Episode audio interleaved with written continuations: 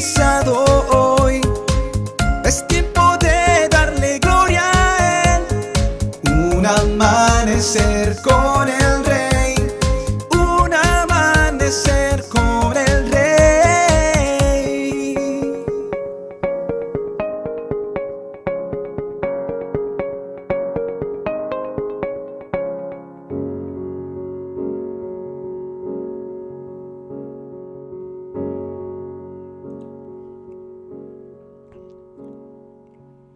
Era la temporada navideña, tiempo de alegría, felicidad y fiesta.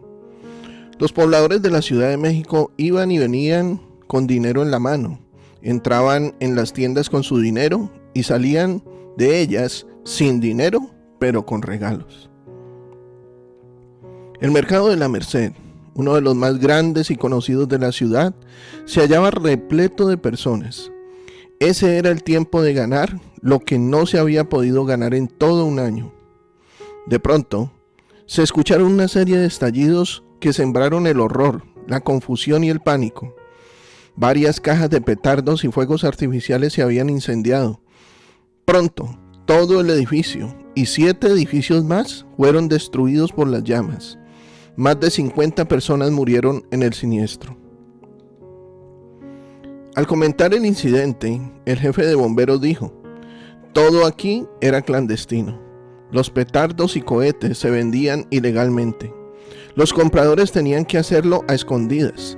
Nada de eso había sido aprobado. Todo era clandestino. Aquí una frase oficial que queda flotando sobre la desgracia que afectó a tantas familias mexicanas. Todo aquí era clandestino. Todo era ilícito. El tremendo desastre se debió a que ninguna tienda en cuestión ni las personas observaron las reglas legales. Puede definirse la vida de muchas personas como lo hizo el jefe de bomberos. Todo es clandestino, todo es ilícito. Juan 3:20 dice, todos los que hacen el mal odian la luz y se niegan a acercarse a ella porque temen que sus pecados queden al descubierto. Es clandestino o ilícito tener otra mujer además de la propia. Es clandestino e ilícito el tráfico de drogas. Es clandestino e ilícito estafar, chantajear, contrabandear, engañar, mentir, asesinar. Cuando se vive clandestinamente, no puede haber paz interior. Cuando se vive en la clandestinidad, no puede haber desarrollo ni prosperidad espiritual y mucho menos moral. Además, al vivir toda la vida ilegal y clandestinamente, se muere de la misma manera para perderse para siempre en el olvido. Nadie puede vivir quebrantando las leyes morales, leyes que Dios mismo nos dio a la humanidad sin sufrir las consecuencias. El apóstol Pablo lo dijo con claridad. No se engañen, de Dios nadie se burla, cada uno cosecha lo que siembra. Gálatas 6:7.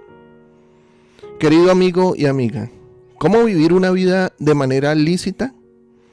Haciendo de Cristo el Señor de nuestra vida, poniéndolo a Él como centro de nuestra atención.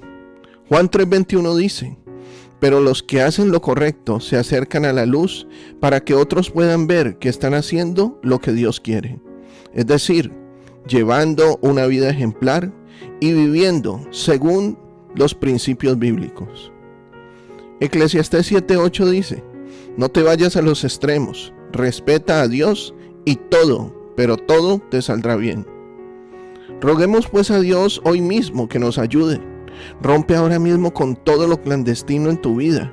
Renuncia a la corrupción que viene de tus ancestros y no dejes que la corrupción que inunda tu país te alcance. No tengas temor, sí se puede vivir rectamente como Jesucristo lo hizo. Él es nuestra única esperanza. Bendiciones. Te habló tu pastor y amigo, Emmanuel Cortázar. Si deseas conocer más acerca de nuestros temas o asistir a nuestros servicios, escríbenos a nuestro correo en la del o síguenos en Facebook e Instagram como arroa iglesia en la casa del rey.